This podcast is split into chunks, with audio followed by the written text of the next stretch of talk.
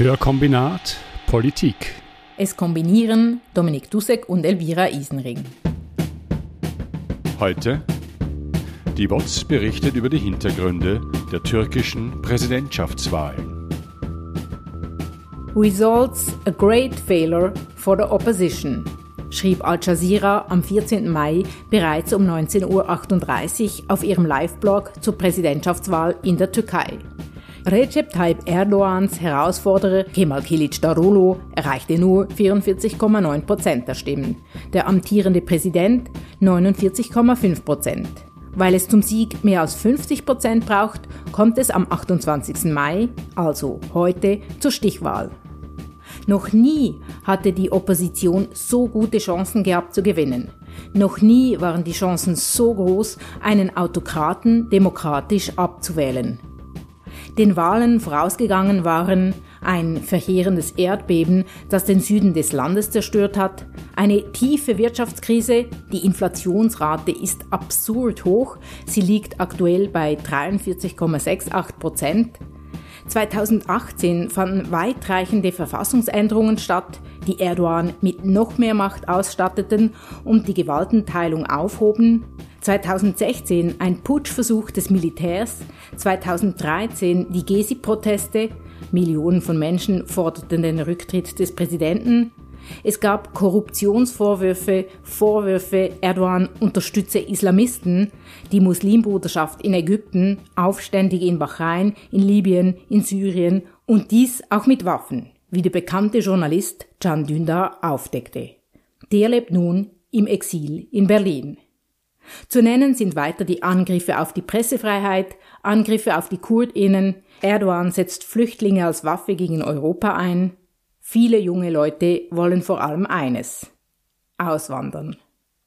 Aus westlicher Perspektive macht sich nach dem ersten Wahlgang ein großes Unverständnis breit.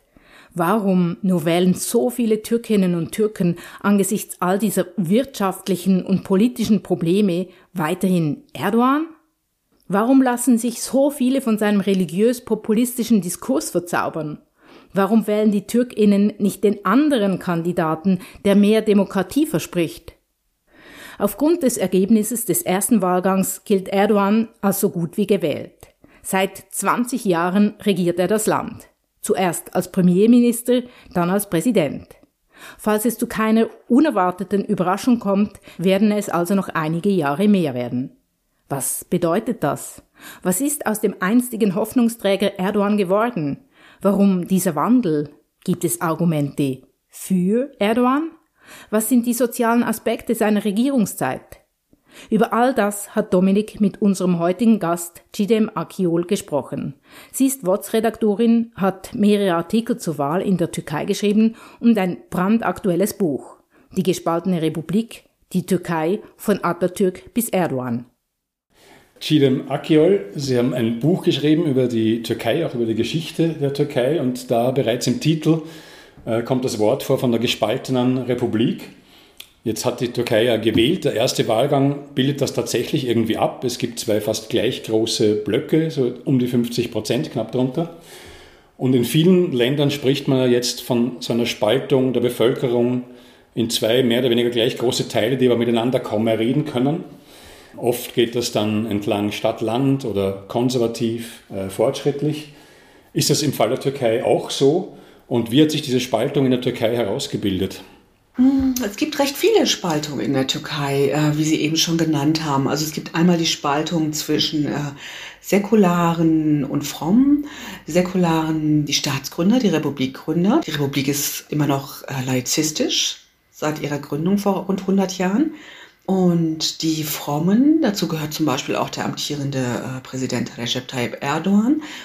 Eine weitere Spaltung ist die zwischen der Mehrheit und der Minderheiten, und da meine ich insbesondere die kurdische Minderheit. Wir reden hier von rund 15 Millionen Menschen, also viele Menschen. Das ist nicht eine kleine Gruppe. Es gibt eine weitere Spaltung zwischen religiösen Minderheiten und der Mehrheit, insbesondere zwischen Sunniten und ähm, Aleviten. Und dann gibt es noch eine Spaltung zwischen der äh, Peripherie und der Stadt. Und das wird in der Türkei auch unter anderem bezeichnet als sogenannte, also schwarze Türken, das ist die Peripherie, und weiße Türken, das ist, sind die Städter. Und Erdogan ist ein schwarzer Türke, so nennt er sich selber, und so inszeniert er sich auch als ein Mann aus dem Volke. Ähm, und diese, diese Reihe von Spaltungen, die du gerade beschrieben hast, sind das äh, Spaltungen, die sich in jüngster Zeit verschärft haben oder sind das äh, Gegensätze, die es schon lange gibt in der Türkei? Also diese Gegensätze, die gibt es schon seit Gründung der Republik. Und das ist wellenartig. Es gab immer wieder mal Verschärfungen, es gab auch immer wieder Befriedigung der Situation. Gutes Beispiel ist der Kurdenkonflikt. In den 80er, 90er Jahren ist der Konflikt ja sehr hochgekocht in der Türkei. Es gab eine Politik auch der verbrannten Erde. Es gab äh, also eine politische Lösung schien sehr weit weg. Und unter Erdogan wurde der Kurdenkonflikt ja angegangen tatsächlich. Er war der Erste, der wirklich ernsthaft versucht hat, diesen Konflikt politisch zu lösen. Und die Situation ist dann gekippt 2015, nachdem die HDP mit rund äh, 13 Prozent die pro-kurdische HDP ins Parlament gezogen ist. Und seitdem gab es eigentlich wieder eine Verschärfung der Situation. Und das erleben wir jetzt auch bei den Wahlen, haben wir das erlebt, dass ähm, die, bei der HDP schwebt ein Parteiverbot. Deswegen ist die HDP erst gar nicht zu den Wahlen angetreten zu den Präsidentschafts- und Parlamentswahlen, sondern unter dem Deckmantel einer anderen Partei angetreten. Das heißt, Jetzt momentan ist es wieder eher eine Verschärfung, aber es wird auch wieder eine Befriedigung der Situation geben. Und es ist in der Türkei immer so ein wenig so, als seien das ähm, so wie Fieberschübe, die übers Land kommen und die dann wieder abheilen. Aber dann kommen sie wieder. Im Moment stehen wir zwischen zwei Wahlgängen, die doch relativ bedeutsam zu sein äh, scheinen. Und wir wollen jetzt auch ein bisschen über diese beiden Spitzenkandidaten reden, die sich da gegenüberstehen. Und eine davon ist natürlich äh, der Amtsinhaber Erdogan. Mir scheint sich der Erdogan überhaupt äh, seit seinem Amtsantritt gewandelt zu haben und auch vor allem auch das Bild von ihm, das wir äh, sozusagen in Westeuropa, Mittel- und Westeuropa haben, scheint sich gewandelt zu haben. Ich kann mich erinnern, als er angetreten ist, war er, galt er als Hoffnungsträger, als ein zwar religiöser, der aber offen ist. In meiner Erinnerung nach hat sich sozusagen die Lage immer mehr zugespitzt, auch dadurch, dass die Europäische Union der Türkei immer Absagen erteilt hat und die Türkei wollte ja eigentlich der Europäischen Union beitreten. Ist diese Beobachtung richtig? War das äh, so ein Punkt, wo sich Erdogan dann äh, gewandelt hat?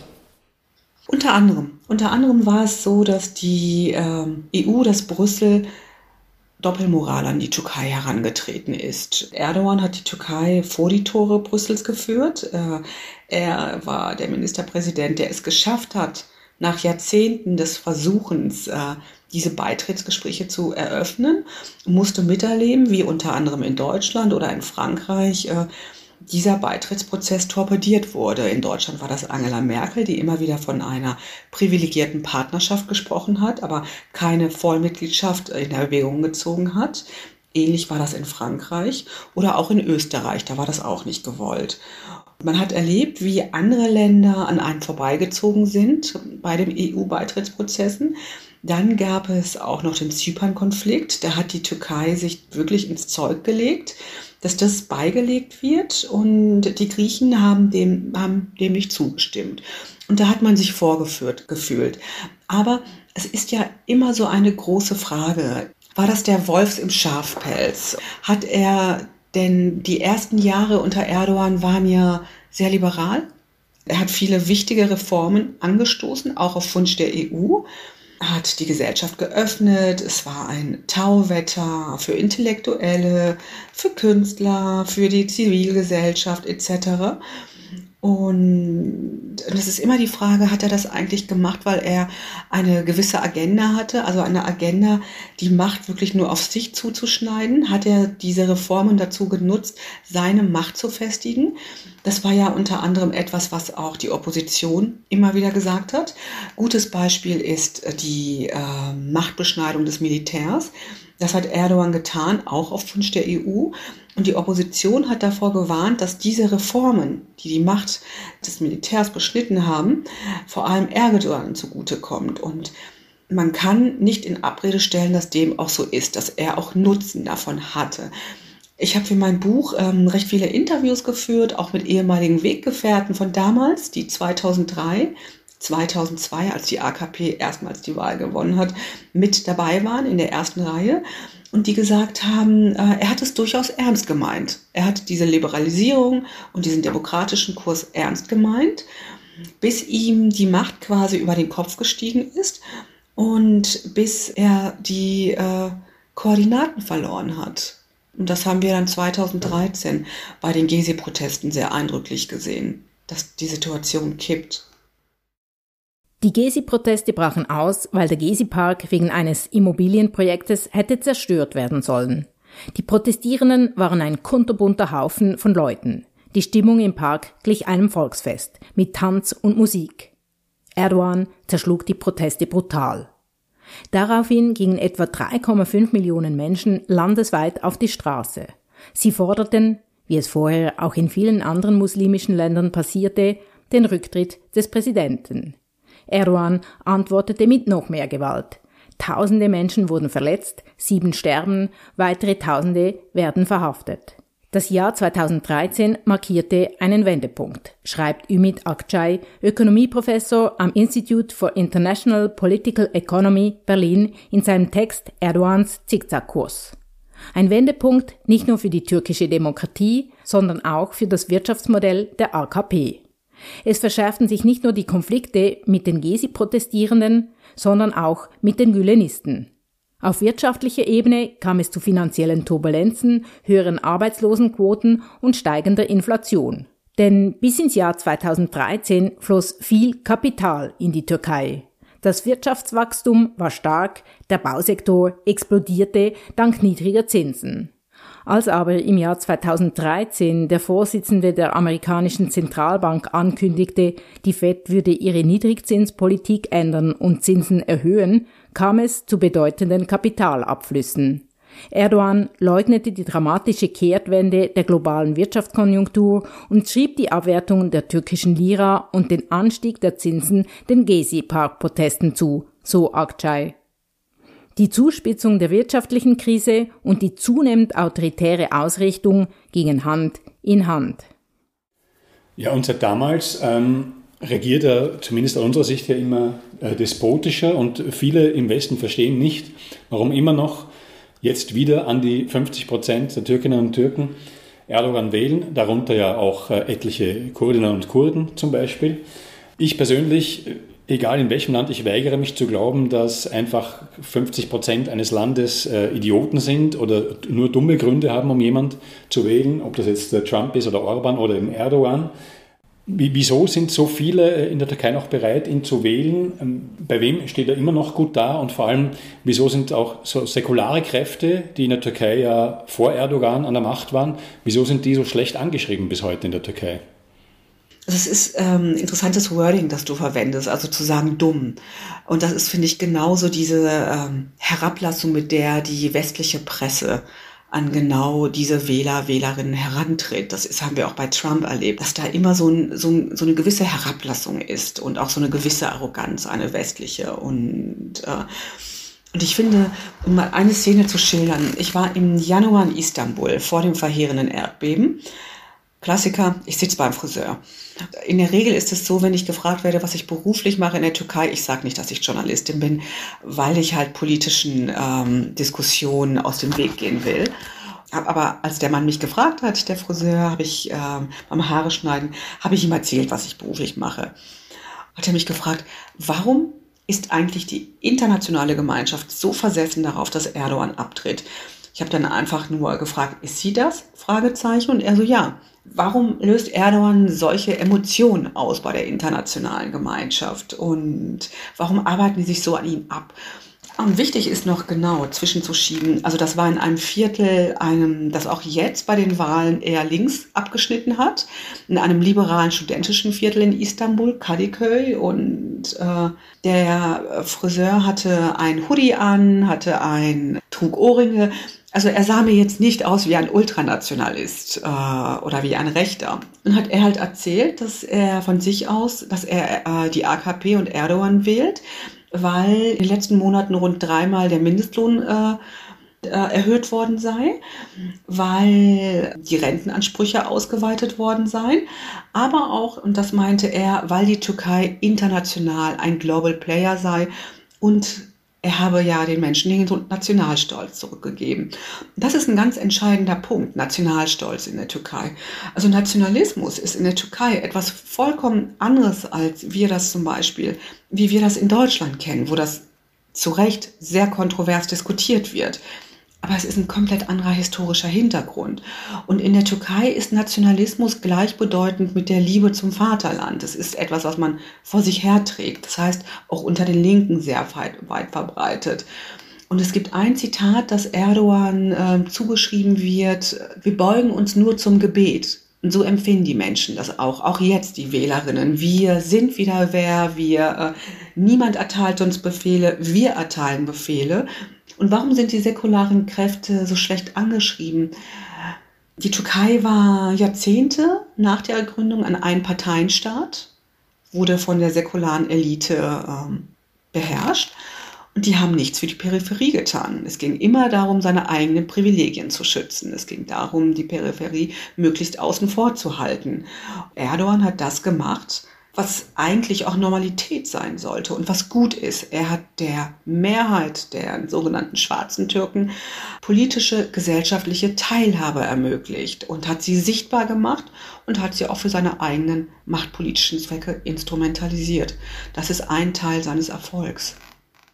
Du hast schon erwähnt, dass dieser Friseur äh, auch äh, sozialpolitische Maßnahmen erwähnt hat von Erdogan, die er äh, gut gefunden hat nehme an, da wird der Friseur nicht allein dastehen, das wird viel ein Grund sein, aber was würdest denn du sagen?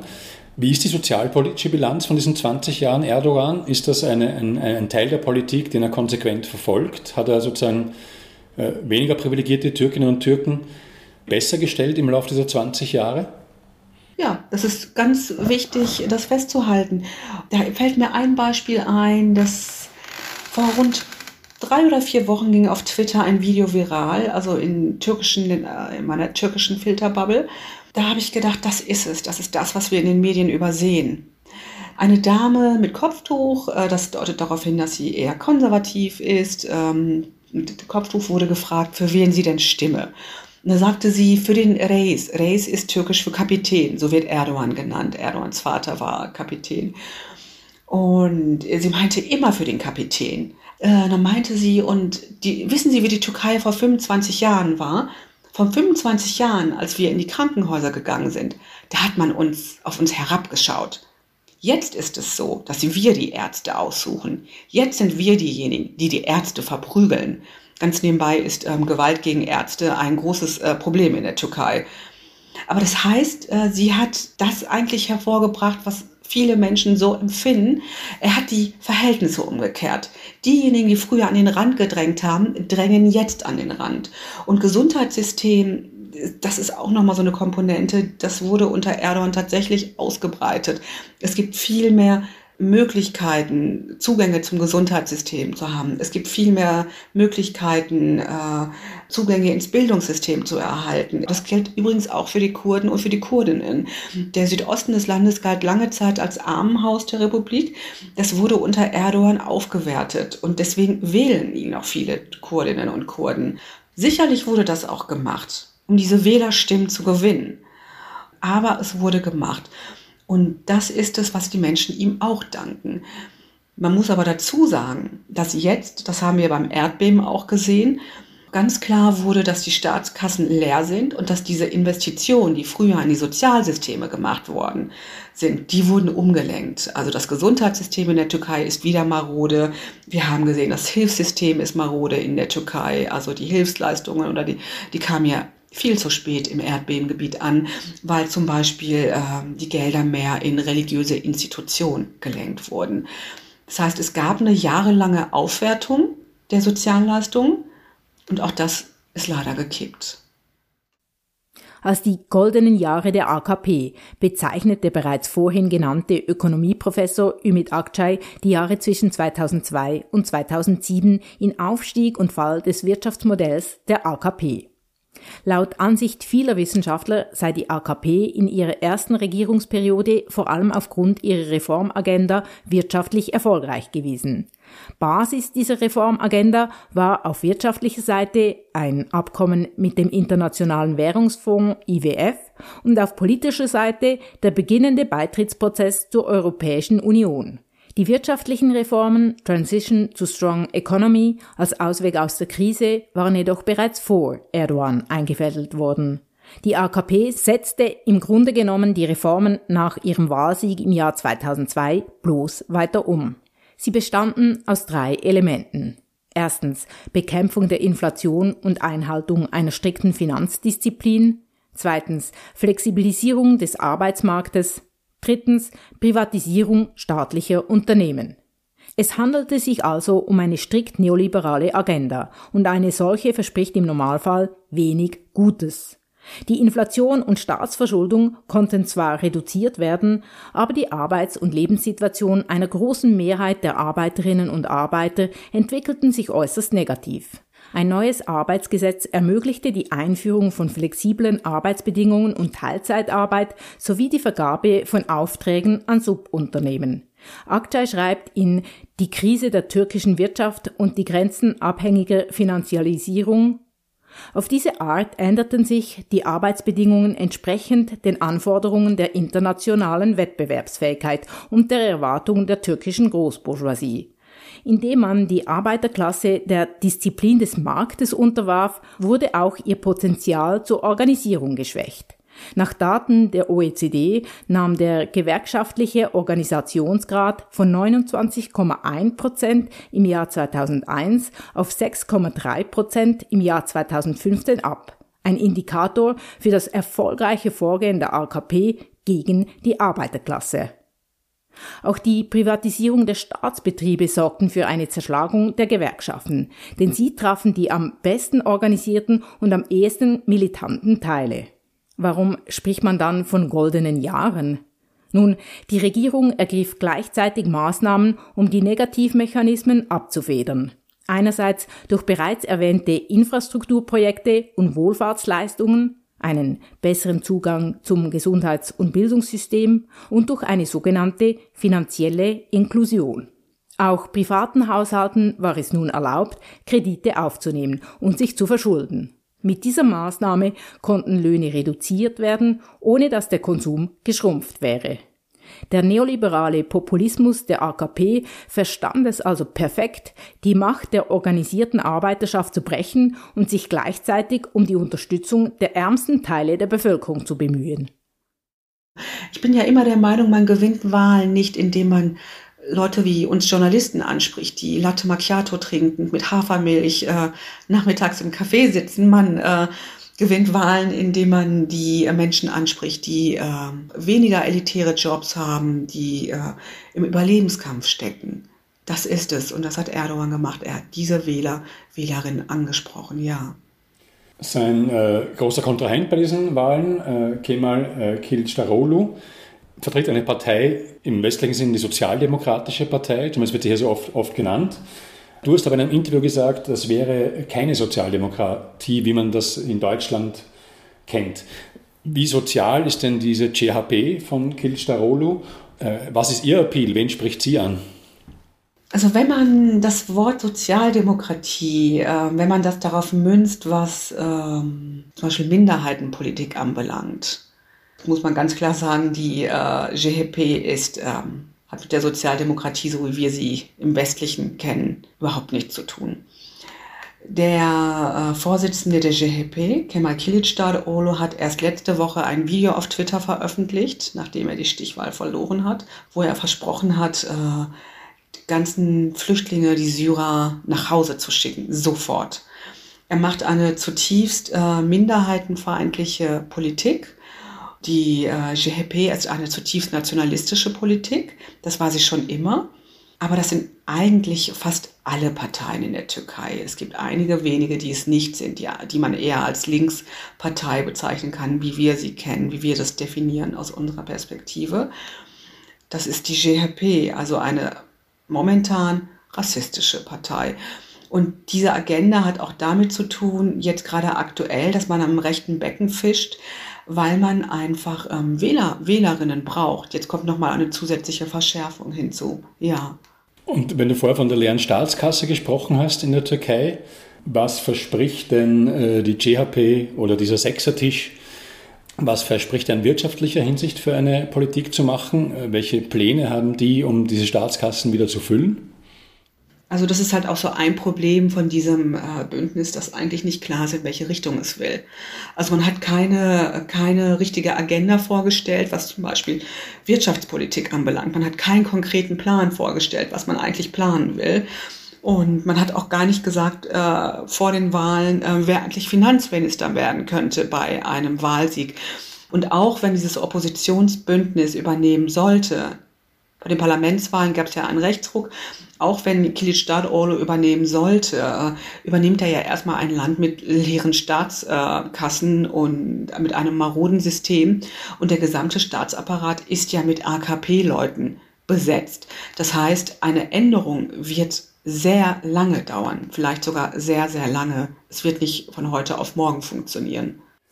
Du hast ja in der WOTS auch äh, und auch in Interviews schon äh, gesprochen dass äh, ein Aspekt, der dir vielleicht ein bisschen zu sehr untergeht im Westen, ist äh, der Mut der türkischen Zivilgesellschaft, die ja demonstrieren geht, die für mehr Rechte äh, für verschiedene Gruppen einsteht. Wie groß ist die Chance, dass dieser Teil der Zivilgesellschaft nach diesen Wahlen, wenn die fertig sind, mehr Freiheiten genießen kann und weniger demonstrieren muss?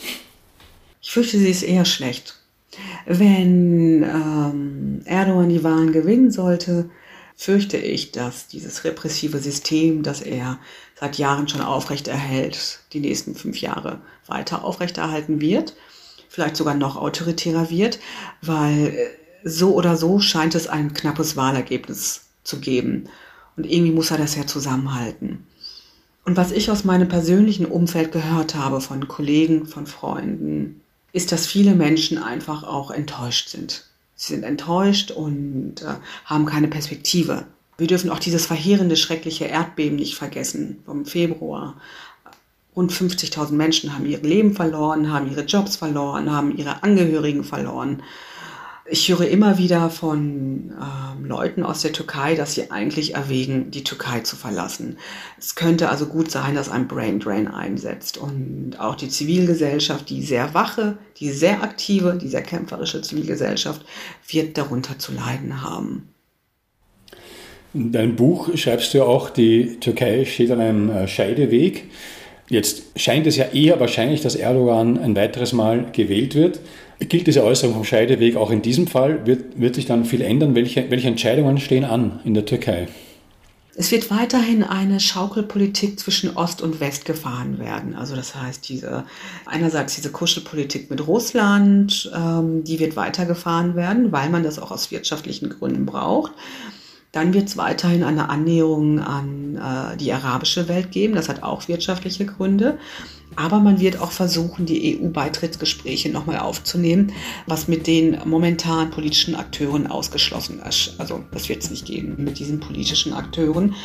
Also es muss erstmal die Wirtschaft wieder auf Kurs gebracht werden. Es gibt Millionen Menschen, die nicht wissen, wie sie eigentlich den nächsten Tag überstehen sollen, die nicht wissen, wie sie ihre Familien ernähren sollen, die mehrere Jobs gleichzeitig haben. Ich bin eher pessimistisch, was die Zukunft der Türkei anbelangt in den nächsten fünf Jahren. Ich denke, da wird es jetzt noch einen ganz großen ähm, Crash geben nach den Wahlen. Man muss aber dazu sagen, dass die Türkei schon oftmals prekäre Situationen erlebt hat, politisch düstere Zeiten und es immer wieder geschafft hat, sich davon zu erholen. Also das Land war auch immer in der Lage, die Gesellschaft war immer in der Lage, dann wieder den nächsten Aufbruch zu wagen und weitere demokratische Schritte einzuläuten. Erdogan wird weiterkämpfen und wohl weiter Präsident bleiben. Der Rückhalt für ihn ist noch immer groß, die Alternative zu ungewiss. Die Türkinnen und Türken können heute zwischen zwei schlechten Optionen entscheiden. Linke Parteien fehlen. Auch sie scheinen keine überzeugenden Antworten auf die sozialen Fragen zu liefern. Kann die Zivilgesellschaft in dieser verfahrenen Situation neue Kraft entwickeln? Sicher ist, wohin sich die Türkei entwickelt, gehört zu den spannendsten Fragen in Europa.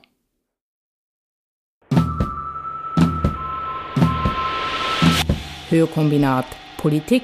Es kombinierten Elvira Isenring und Dominik Dussek.